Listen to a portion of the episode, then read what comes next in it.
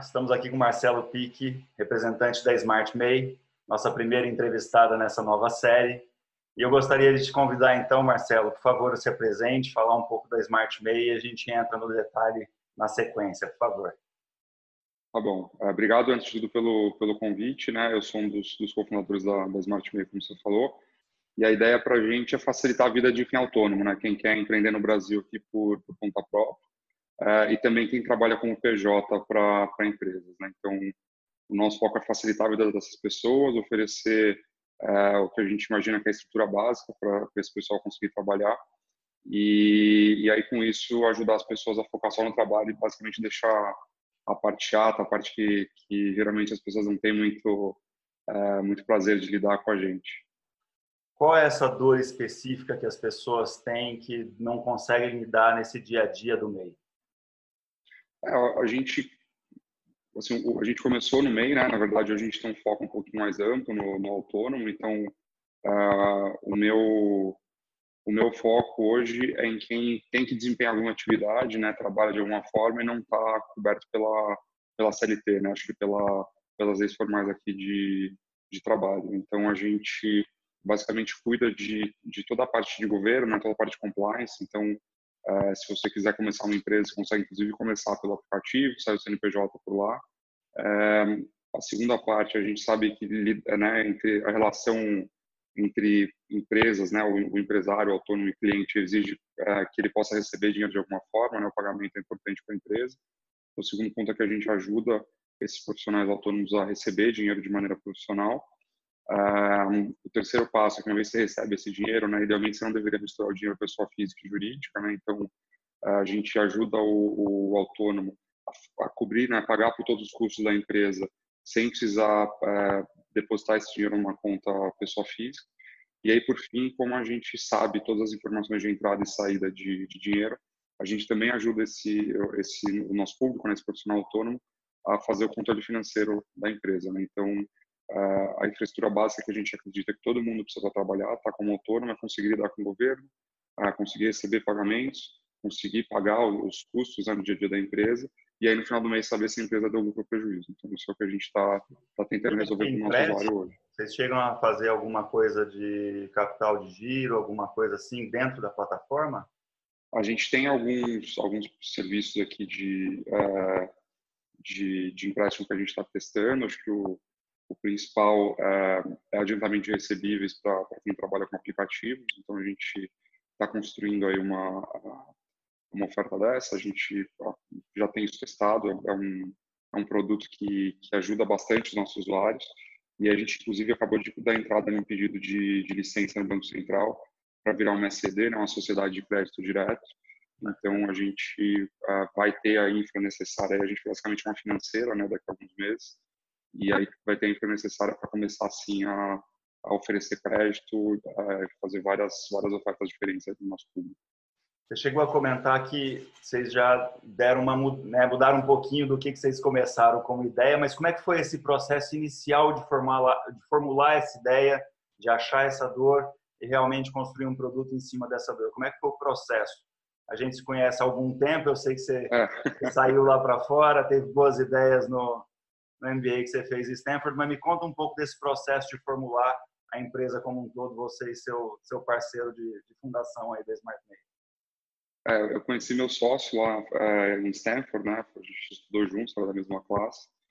E, e aí, basicamente, a, a surgiu da, é, da vontade de ajudar né, o país de alguma forma, né? Porque, porque isso é importante, né? faz parte da, da nossa história. Uh, eu mudei lá para o Vale na metade de 2013, uh, eh, e aí meu curso foi da metade de 2013 a metade de 2015, né? fiquei dois anos lá. E aí nesse período a gente pegou o Brasil mudando, assim, da todo mundo super otimista, todos os investidores uh, vindo para o Brasil, a capa, aquela Economist de alguns anos antes, né, dessa época, mas assim, aquela capa do Cristo de braço aberto voando, né, com foguete. E aí quando a gente começou a pensar em fazer, né, se voltaria ou não, para o Brasil, né? Uh, isso foi começo de 2015 e aí já a tinha tido a outra capa que era o Cristo Buscapé, né? Aquela voando, voando perdido. Então a gente, cara, queria voltar para o Brasil e tentar ajudar de alguma forma. E aí o que, que o que a gente imaginou né, que seria um, um tipo de, de, ajuda interessante. Tanto eu quanto meu sócio, a gente já tinha empreendido no Brasil antes, antes de, de ir para o MBA, os dois tinham tido empresa. E aí o que a gente percebeu nessa experiência assim, que o Brasil é um país super difícil né, para quem, quem empreende. Se você for pegar naqueles rankings de Ease of Doing Business lá do, do Banco Mundial, né, o Brasil está sempre ali no, no top low, né, na parte, no, no, no finalzinho da, da do ranking.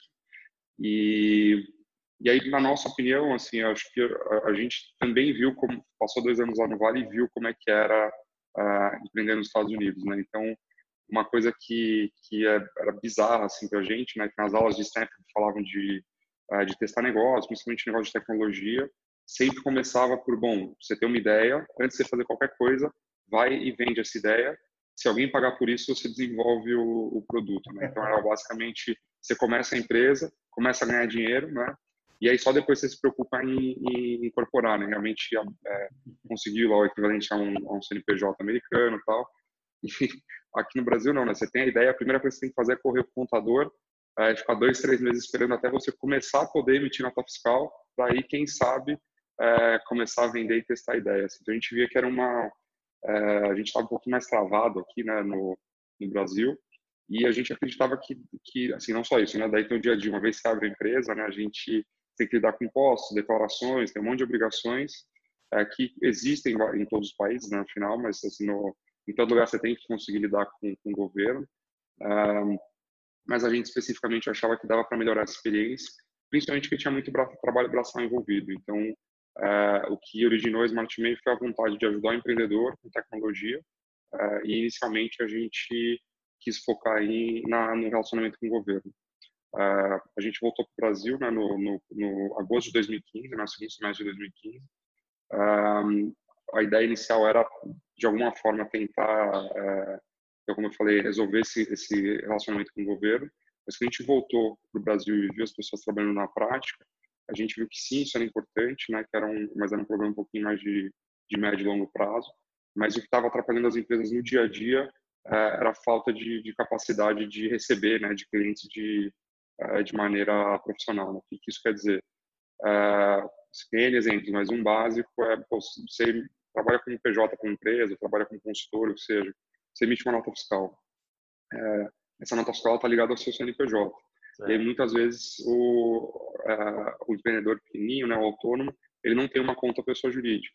E aí, por conta disso, ele não consegue receber das empresas. Então, se você vai fazer a contabilidade, se você uh, tem um, uma, uma nota fiscal no CNPJ e o depósito foi no CPF, uh, você não, teoricamente não tem o comprovante da transação. Né? E aí, o que a gente vê é que, principalmente quem é prestador de serviço para a empresa, tinha muita dificuldade de conseguir ter clientes bons, né? chegar nos clientes bons e manter um relacionamento, porque não tinha essa, essa bancarização com o PJ.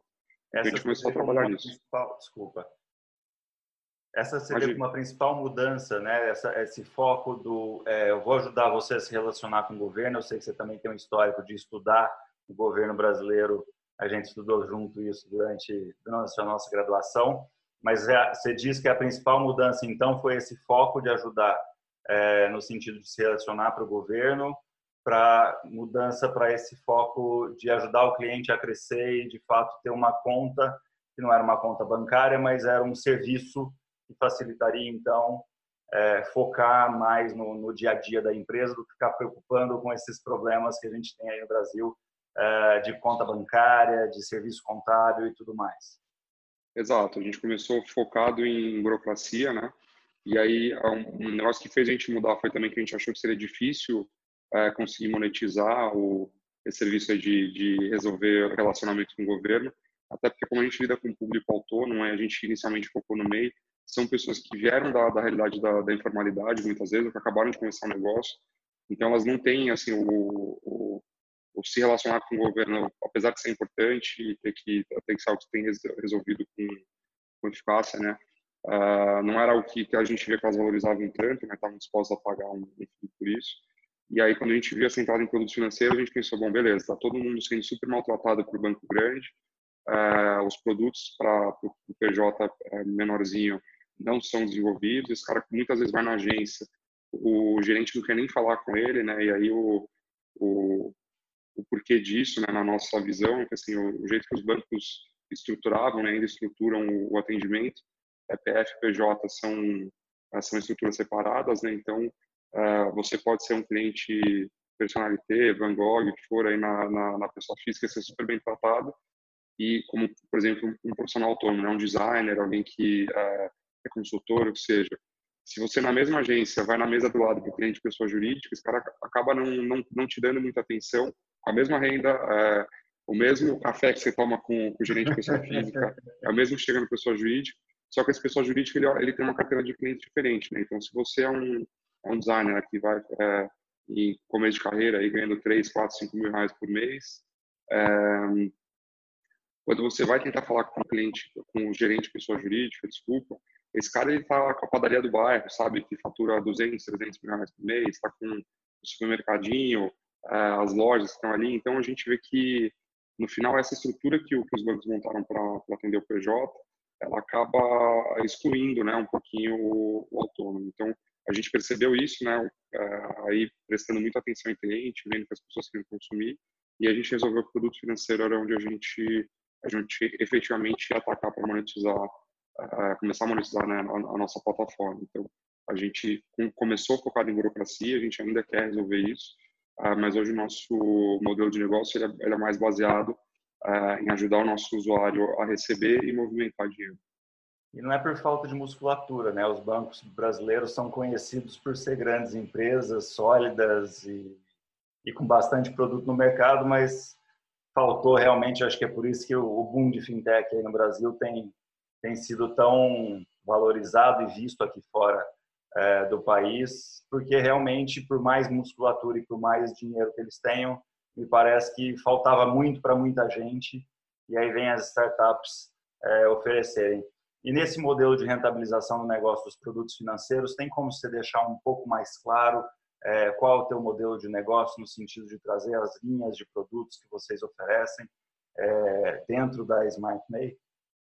Sim, a gente tem. Uh, acho que só fazer um comentário sobre os bancos e por que, que as fintechs têm espaço, né? Bom, a estrutura para montar um banco ela, ela, é muito cara, né? A gente sabe que a gente está nesse momento passando por isso. Então, tem muito compliance, tem muita regulação e tem que ter mesmo, tá? Porque é uma é uma atividade super complexa uh, que tem sim que, que ficar aí tem que ter muito oversight, né? Do, do, do governo mas o problema é que historicamente por conta dessa desse todo esse custo, né, a gente acabou acabou criando um oligopólio, né, poucas empresas que conseguem diluir esses custos, né, em muita em muitos, em muitos usuários, muitos clientes, e acabaram dominando o mercado. O que que aconteceu, né? Acho que se a gente for pensar em termos de, de tecnologia, é, assim, antes de você montar um banco há, sei lá, 20, 30 anos, assim, você começa comprando pelo menos um prédio, comprando um servidor, gastando dezenas de milhões, talvez centenas de milhões em estrutura física. E aí, pô, o meu sócio, quando a gente decidiu fazer isso, é assim, a máquinas na Amazon, a gente, a gente consegue, é, por exemplo, só essa parte de, de, de, tecnologia, a gente consegue otimizar muito o custo. Assim, né? Então, é, a gente literalmente começou um banco da sala da minha casa, né? Esse foi o, foi o, o começo da, da empresa.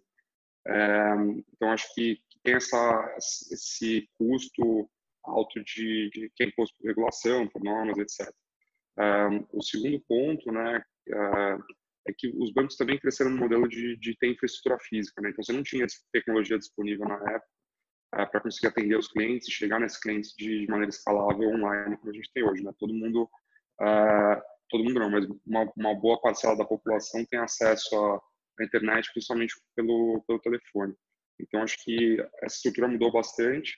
E aí, acho que meio da mesma forma que você vê que, uh, que a internet né, possibilitou o, o e-commerce long tail ali, né? Então, você tem nichos que não estavam bem atendidos e aí uh, as estruturas muito grandes, você tem uma livraria, você só tem que ter na, na, na, na prateleira os livros que vendem para aquelas pessoas que naquela específica, naquela região específica. Acho que tem também um, um, uma, um long tail aí que, que ficou sobrando para os clientes bancários, né? Então, é, o que a gente vê muito assim em fintech, é o pessoal fazendo unbundling aí de serviços básicos, né, que os, que os bancos oferecem, então assim, é uma cesta super ampla, e aí melhorando é, pontos específicos e, e, e, focando em nichos específicos. Né? Então, acho que os bancos vão estão enfrentando essa, essa competição aí de fintech justamente por conta disso. Aí falando um pouquinho em, em, em, modelo de negócio, né, o que, que a gente percebeu, né? Como eu falei, que o, o pequeno autônomo, né, o PJ, formalizado ou não, tinha muita dificuldade de lidar com, com o banco. Uh, e aí, no nosso caso especificamente, né, a gente vê que os produtos que eles precisam não são super complexos. Né? Acho que é mais a possibilidade de ter tudo relativo ao trabalho num, num lugar só uh, e conseguir gerir a empresa com, com a menor complexidade possível. Né? Então, nosso, a gente tem um modelo freemium, tá? Uh, basicamente, em que o autônomo ele consegue, ele vem uh, no nosso aplicativo e consegue cuidar da burocracia de graça, tá? Então, a gente não cobra nada para fazer uh, essa parte de resolução da burocracia de quem é MEI. no segundo momento, então, né, a gente tem uma massa grande de, de pessoas hoje usando o app. A gente tem empresas sendo geridas por nós em 4.400 municípios em todo o Brasil. Uau. Então, tem municípios que a gente tem 100% dos, dos meses, porque tem um cara só lá e ele está tá usando o aplicativo. É, e é, espero que algum dia a gente tenha 100% de todos os municípios, né? mas por enquanto só alguns. É, e aí então a pessoa chega resolvendo a burocracia de graça por nós e a gente aproveita o início desse relacionamento para começar a construir confiança, ajudar a pessoa no que ela precisa e aí partir para os produtos financeiros. Né? Então a gente tem três linhas uh, principais de, de, de, receita, né, com produtos financeiros, três tipos de, de receita.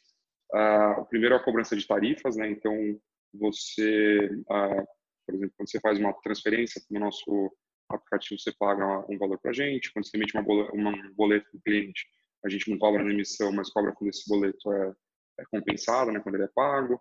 a gente cobra por saques, por exemplo. Para então, facilitar a, ideia... É a vida do empresário, né? Não ter que ficar é. emitindo boleto e não ter o custo antes de realmente receber do cliente. Sim, a ideia é que a gente tem, assim, a gente gostaria de só cobrar quando tem realmente dinheiro entrando na conta, né? Ajudar o, o, o usuário, o autônomo, geralmente alguém que não tem muita certeza de renda, né? Não tem uma renda fixa, né? Principalmente quem trabalha como consultor, assim, não tem uma, não está alocado como PJ full time numa empresa a receber, a, a, na verdade, a ter um acesso a esse serviço sem precisar pagar um FII mensal alto. Então, a gente geralmente cobra na, uh, em momentos em que a empresa está tá movimentando dinheiro. Uh, o segundo tipo de tarifa que a gente tem é, é uma assinatura, né? então a gente tem um pacote que a gente chama de plano profissional, que ele libera algumas funcionalidades a mais, tá? principalmente de, de uso de dinheiro, aí o usuário consegue, ele recebe um, um cartão né, para usar o saldo, fazer compra de maquininha, fazer saques, etc. É, então a gente tem esse esse tier, uh, segundo tier aí de, de, de, funcionalidades. E aí tem um terceiro, né, que a gente está explorando um pouco mais agora, uh, que são serviços que a gente chama de, de valor agregado. Né? Então, o que, o que mais além das, das transações uh, básicas aí eu consigo oferecer para o meu, meu usuário? Como eu falei, a gente está fazendo alguns pilotos de, de adiantamento, né, de, de recebíveis, a gente está começando a fazer parcerias com outras empresas para oferecer, por exemplo, recarga de telefone no aplicativo, tentar possibilitar a contratação de seguros também pelo é. pelo app. Então a gente a gente vê essas, essas são as três as três linhas. Então nosso modelo de negócio é eu trago o usuário cuidando da burocracia de graça e aí uma vez que ele passa a confiar na gente, a gente oferece serviços assim que ou ele não tem acesso é, individualmente, né, porque são caros ou porque ele simplesmente não é atendido. Um, e aí a gente cobra pelo, pelo uso desses serviços. Vocês começam realmente a estruturar um banco mesmo a partir do momento que vocês entram em meios de pagamento, seguros, enfim, realmente está tá crescendo a estrutura. Você citou um nome que é muito comum na área de tecnologia, que é o modelo de freemium, né? que começa com de graça, ou pelo menos com um valor é, percebível muito claro, mas seja free para que, de fato, ela comece a ter o um relacionamento com você e aí depois realmente começar a ampliar os serviços que utilizam da empresa de vocês. É, quais são as tecnologias que atualmente, pelo que eu entendi, vocês focam bastante em mobile, mas no geral um apanhado do que vocês estão utilizando de tecnologias, de infraestruturas é, para entregar o serviço de vocês. Tem site, tem, tem app, como é que é tudo isso? É, é óbvio que você também está tá atendendo uma, um público-alvo que é jovem, mas eu imagino que não seja só a característica do teu público-alvo, também deve ter uma, uma gama bem alta aí de, de, de, de idade, de range de idade para atender, como é que são as tecnologias para atender tanta gente diferente assim? É, a gente atende assim, a público de, de, todas as idades, tá? Tem uma concentração um pouquinho maior, acho que no, no pessoal que tá, é, tem os maiores tecnologia, né? Então, pessoas de 25 a 35 anos, assim, que já estão, é, já se formaram, por exemplo, né? Tem, apesar de muita gente não, é, acho que tem, tem alguns preconceitos, né, com, com autônomo, mas, assim, uma boa parte dos nossos clientes tem formação superior, trabalha como consultor, então eu diria que a, a, a grande a, fa, a, faixa que tem maior incidência na nossa nossa base aqui é de pessoas entre 25 e 35 anos. É, em termos de tecnologia, né? Então a gente é uma solução que ela é mobile first. A gente uh, tem né, aplicativos uh, aplicativos para telefone a gente focou em Android, tá? Então, se você for ver uh, hoje, né, o, o nosso está disponível é uma, apenas uma versão para Android. Fala apenas parece que ela é simples, assim, mas é um é um aplicativo nativo, assim, é, não, muito, assim, muito, é, é, muito bom. A gente tem um time de engenharia aqui grande e são pessoas muito, muito boas mesmo. E, e a gente escolheu fo focar no começo em Android porque a maior parte do público, né, a gente, quando a gente pensou no meio, está é, em Android, né? Então, uh, principalmente quando a gente trabalha, eu falei que a gente trabalha para alguns aplicativos, né? Então, a gente ajuda apps a fazer a operação de pagamentos para autônomos, né? Que, que são desbancarizados, é, com, como o PJ. Então, um exemplo é a RAP aqui no Brasil, né? A gente paga todos os entregadores da RAP, faz a formalização de, de todo esse público, é, ajuda a RAP a enviar o pagamento para eles, né, sem ter que lidar com, é, com dados bancários. Então, a gente facilita muito a, a operação. E aí, todos esses apps, assim, você, você vê, não tem nem versão para iPhone, né? Então, a, o Tá no Android é um, é um app entregador, né? Desculpa, da, da RAP, por exemplo. Uhum. Uh, o app do lado do prestador de serviço costuma ser focado em Android. Uh, então, a gente também resolveu focar. A gente tem algumas ferramentas web, então o usuário consegue fazer algumas, algumas transações uh, via uma, um portal que a gente tem. para essas empresas parceiras, né, que eu falei que fazem pagamento e formalização das bases com a gente. A gente também tem algumas, alguns, uma plataforma web, né, alguns tipos diferentes de plataforma que eles consomem informações. Um, a gente está, né, falando um pouquinho de, de infraestrutura, a gente está praticamente com tudo na nuvem. Acho que tem algumas coisas que, por regulação do Bacen, né, a gente ainda está no processo de conseguir licença, gente está se adaptando, tem que ter backups locais, etc. Mas uh, a maior parte do, do, do que a gente desenvolve hoje está tá focado em, em computação em nuvem. Um, e aí, o que, que, a gente tem, assim, acho que em termos de, de, estrutura, que eu acho que é, que é o legal da, da tecnologia, né? Então, um, individualmente, a gente já construiu tudo pensando em, uh, em microserviços, né? Então, a gente tem APIs internas aqui para tudo, né? A gente dependendo do tipo de parceria que a gente tem, a gente expõe algumas dessas APIs para os parceiros consumirem, conseguir fazer consultas tal. É. A gente já pensou tudo orientado em microserviços. Por quê? Uh, tem a parte de infra que é a tecnologia, mas tem a, a parte de infra que é a regulação também. Então a gente hoje você tem alguns uh, alguns tipos de provedores de serviço que te ajudam a testar, né, fazer o, a parte que é, que é customer facing ali é de maneira mais simples, né, em termos de regulação, mais leve. Então, um exemplo, né? A gente, quando uh, começou a ver que os clientes queriam emitir boletos, uh, putz, eu não preciso ir, eu não preciso montar um gateway de pagamento para emitir boleto uh, por conta própria, não preciso, sei lá, pedir uma, uma licença no Bacen e ligar o SPD para começar a emitir boletos por conta própria. A gente usa um gateway já existente e emite os boletos através desse gateway. Quando a gente, eu falo que a gente está tá, oferece né, cartão para os nossos usuários movimentarem o saldo em maquininha e e, uh, e fazendo saques, né?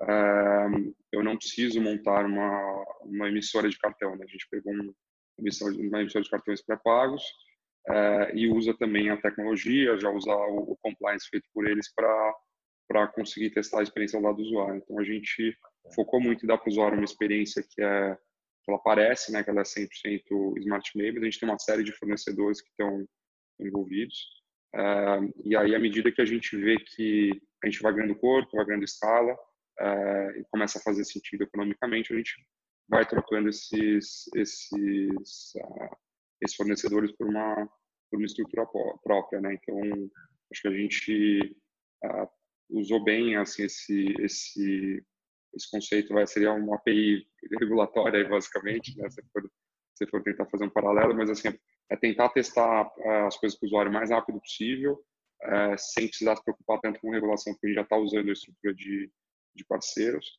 e aí uma vez que a gente vê que o produto está aprovado vê que o ou a experiência não está boa porque tá a gente cresceu além do que um, um parceiro é capaz de entregar é, então os custos são muito altos, a gente aí começa a, a fazer essas, essas trocas para a estrutura interna e proprietária. Bacana. É, falando de tecnologia e aí falando de fintech, normalmente a gente tem um monte de buzzword e aí eu queria começar a olhar para a Smart May um pouco mais para o futuro. É, e eu mesmo trabalho, né? Quem, quem, já me conhece sabe que eu estou no mercado de blockchain já tem uns três ou quatro anos.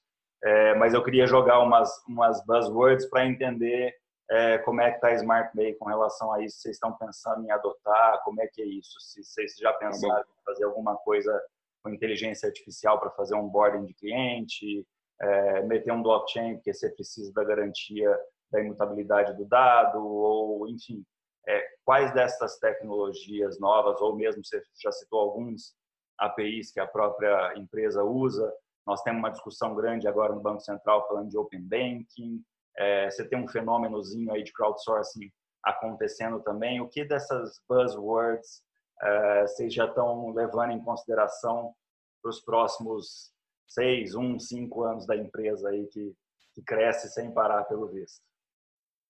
É, cara, assim, acho que uma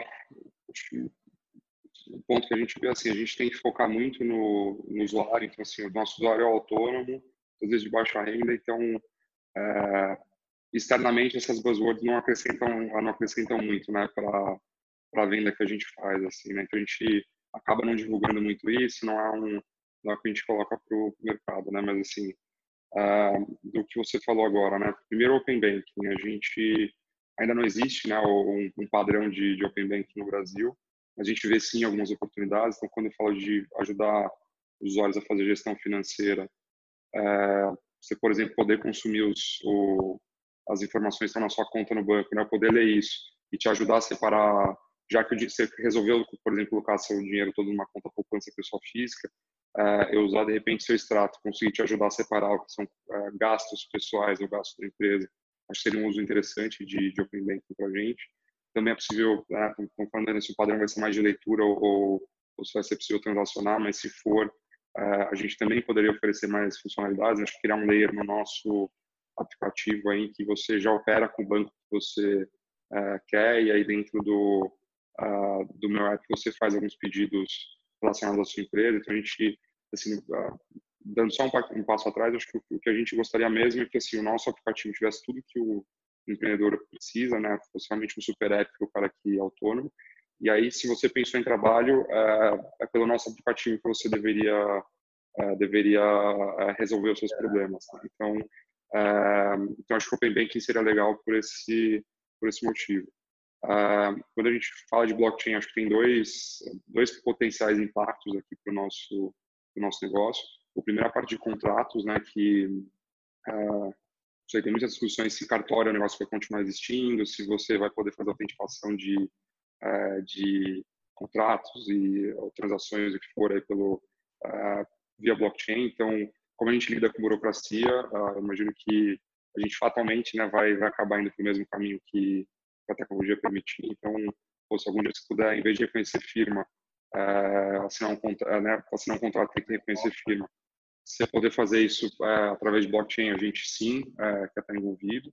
É, a segunda coisa, acho que tem uma questão de, de pagamentos, né? Acho que aí não pensando tanto em moeda, mas tem várias wallets que estão sendo criadas, né, agora para é, permitir a, a transação, a transações mais mais, mais rápidas, com menos custos aí entre é, entre pessoas ou entre é, empresas e pessoas.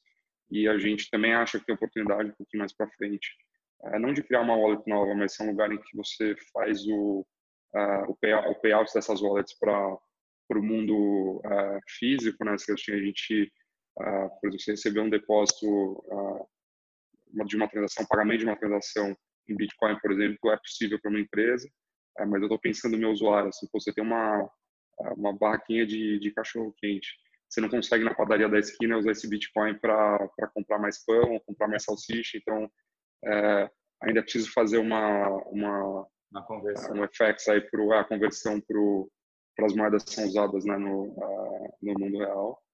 A gente acha que também tem essa, essa oportunidade. Tem algumas coisas específicas né, sobre normas do, do, do Bacen que acabaram sendo, já estão em vigor, ou, ou assuntos estão sendo discutidos, mas, por exemplo, tem pagamentos instantâneos também, né? O pessoal está tá discutindo criar uma rede de pagamentos uh, 24 por 7.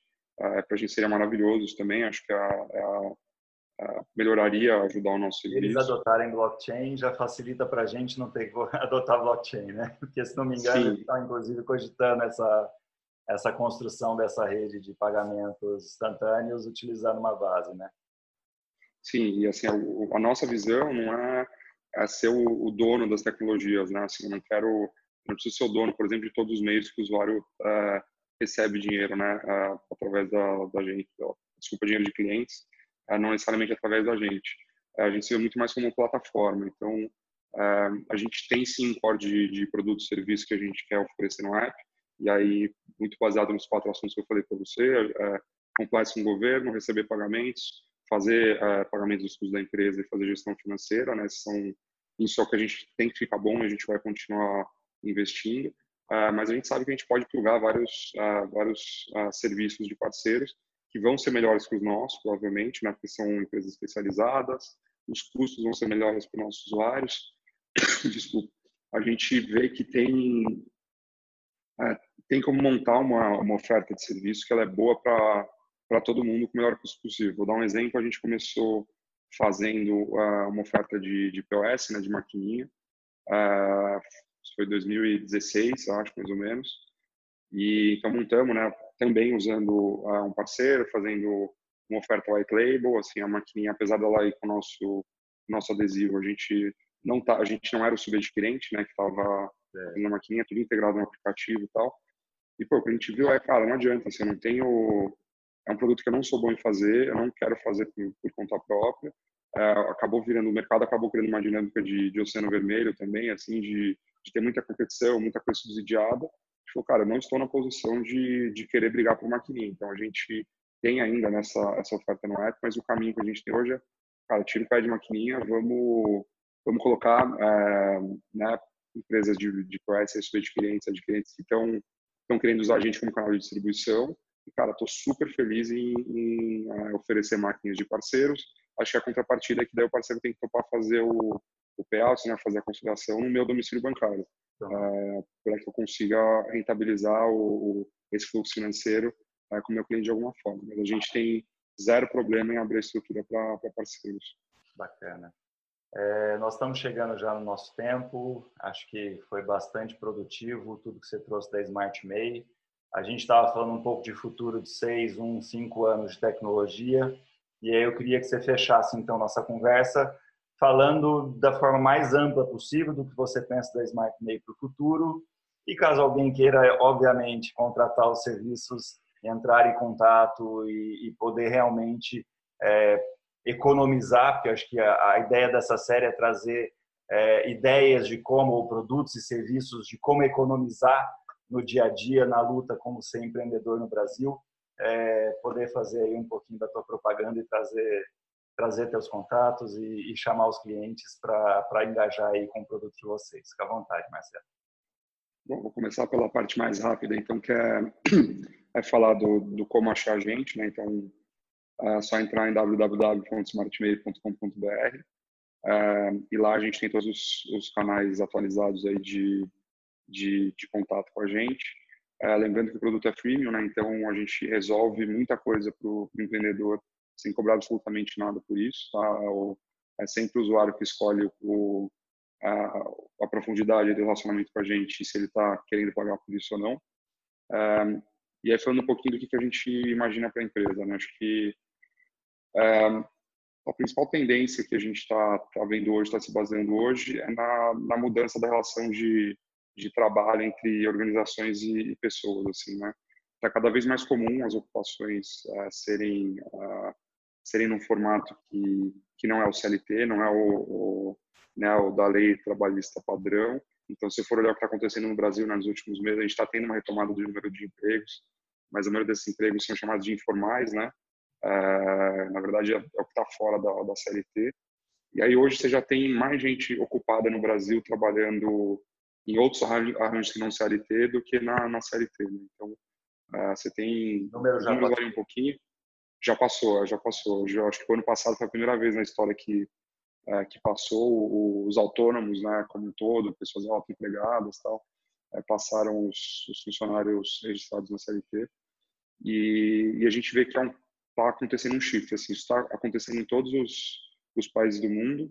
Uh, nos Estados Unidos, por exemplo, já tem 35% da população envolvida na, na guia economy de alguma forma, né? O pessoal sempre pensa de guia economy como algo online, os aplicativos, mas assim, se for pensar, é a pessoa que vive de trabalhos eventuais, né? Então, a, a forma de contratação às vezes é algum aplicativo, alguma plataforma online, mas a gente vê que cada vez mais esse essa mudança, esse a força de trabalho está sendo está sendo empregada de uma forma diferente. E aí, como a gente gostaria de se encaixar nesse contexto é é, quando você está fora da CLT, acho que primeiro tem uma parte de, de compliance, né? assim, as empresas precisam conseguir é, justificar os pagamentos, fazer, conseguir fazer a contabilidade, né? Então, o, o, profissional autônomo, o freelancer, o PJ, como é que você quer chamar? Ele precisa conseguir é, emitir notas fiscais, é, tentar em dia com imposto, etc. Então, a gente quer ajudar esse, nesse processo de formalização é, tornar o, o, a percepção de empreender no Brasil e lidar com o governo como algo que é mais é mais simples, né, mais é mais direto. E, e aí então esse é o primeiro é o primeiro assunto que a gente acha que vai vai crescer, assim, é uma tem uma onda de formalização grande, você já tem hoje, por exemplo, 9 milhões de, de pessoas registradas como mês, é, mas ainda tem por volta, os números variam um pouquinho de acordo com a fonte, né, falar que você tem 40, 45 milhões de, de pessoas no Brasil é, é, que que estão fora da, da CLT, empregadas fora da CLT, mas assim ainda tem muita gente, pelo menos independente da fonte, tem pelo menos uns 30 milhões de pessoas aí que que poderiam uh, ainda ter os benefícios da formalização. Uh, então acho que esse é, um, é uma das, das uh, dos pontos aí que a gente falou. O segundo é que se você começa a lidar né, com empresas contratando mais pessoas como autônomos, uma parte da contabilidade é, é ter o a prova, o invoice da nota fiscal, mas uma outra é você conseguir pagar essas pessoas com PJs. Então, a gente também vê a, a, a desbancarização né, do autônomo como pessoa jurídica, a gente quer ajudar nesse processo. Então, ajudar esse autônomo a ter um domicílio bancário também sem burocracia, que caiba no bolso dele e que ofereça meios de pagamentos relevantes aí para os clientes né, do, do autônomo. E aí, por fim, o que a gente vê, né, é, é que assim, acho que a, a gente no Brasil reclama como empreendedor de estar num, num, país cartorário e tal, mas as pessoas também se acostumaram com o que é trabalhar através da, da CLT, a tem uma parte de burocracia envolvida, mas tem uma série de benefícios, né, que estão que no, no, no, pacote, assim. Né? Então, quem trabalha como CLT tem auxílio refeição, auxílio alimentação, auxílio transporte, plano de saúde, uh, tem FGTS, enfim, tem uma série de coisas que, que a empresa, na verdade, uh, se preocupa por você, né? E que são os, os benefícios. E quando a gente fala uh, do autônomo, na verdade, você tem que cuidar disso de conta própria, por conta própria. Né? Você tem que pensar em como lidar com a incerteza da renda, do que vai acontecer na sua vida no curto prazo e também no longo prazo. Então, assim, curto prazo, como é que eu resolvo o capital de giro, né? Mesmo que eu esteja empregado, eu esteja empregado numa empresa como PJ, é, não tem dificilmente você tem um produto de desconto de, de é, empréstimos com desconto em folha, né? empréstimo consignado. Então, pô, às vezes, às vezes você vê um cara que é um diretor de criação numa agência é, ganhando 15, 20, 30 mil reais por mês com o PJ. É, às vezes o cara precisa fazer um financiamento e ele não consegue, é, né? Tem que tomar um dinheiro muito caro, no, muito mais caro no banco, porque é, apesar assim, ele, ele, a gente não chama de salário, mas no fim a empresa está pagando, né? Um, um salário de maneira recorrente para ele, mas você não tem um, um, desconto em folha porque não tem folha, né? Esse cara não é um, não é um funcionário. O plano de saúde, assim, a gente tem, aí depende de, de novo das fontes, né? Mas a gente tem, viu aí esses dias que é uma, uma fonte que diz que perto de 70% da, da população brasileira não tem acesso a planos de saúde. Cara, tenta contratar um plano de saúde como autônomo, sabe? É super difícil. É, ou com pessoa física, você vai pagar super caro. Várias das seguradoras nem estão mais vendendo planos para pessoa física. e aí você olha os planos que as empresas oferecem para os funcionários, cara, são muito, uh, são muito mais, mais baratos do que com, uh, contratar com pessoa física individualmente. Então, a gente quer aproveitar que a gente tem um grupo grande de, uh, de, de, usuários, né? A gente está na casa de algumas centenas de, de, milhares de usuários ativos mensais aqui, uh, e começar a olhar esse, esse contexto do trabalho, né? acho que essa rede de, de proteção do trabalhador, e aí, dado que não tem um empregador, né, uh, fazendo isso de maneira uh, mandatória ali para o governo, né, a gente precisa de dar uma ajuda para essas pessoas a resolver essas questões, e aí, se for pensar onde a gente, o que, que, a, a, gente se vê, né, como é que a gente se vê daqui a a seis meses, um ano ou, ou cinco anos, assim, o mais curto prazo, seis meses, um ano, é, a gente tem essa estrutura bancária, então ele tá, é, ser capaz de operar e, é, e querer poder oferecer todos os produtos financeiros que a gente, que a gente quer oferecer para os nossos usuários, isso está resolvido. Mas cinco anos para frente, assim, eu acho que o sonho é, é primeiro ter, hoje são 40, 45 milhões de pessoas, mas a gente quer ter todo autônomo, seja um, um, um usuário mensal ativo aqui com a gente, todo mundo resolva a parte de pagamentos aqui com a gente. Uh, e o segundo ponto, assim, eu gostaria muito de ver quando uma pessoa uh, escolhe trabalhar através da CLT ou como PJ, que a gente torna essas, essas alternativas 100% equivalentes. Então, assim, que você como PJ sinta que você não está perdendo absolutamente nada uh, versus uma, uma ocupação que, que, trabalha com CLT. Na verdade, a gente vê que quem trabalha com autônomo, a tem mais, uh, mais liberdade, mais flexibilidade de horário e tal. Então, a gente gostaria que você não tivesse que optar entre segurança e flexibilidade. Na verdade, você pudesse ter essa flexibilidade com mesmo, a mesma sensação de segurança que um, que um empregado CLT tem. Isso acho que é o sonho para a gente aqui.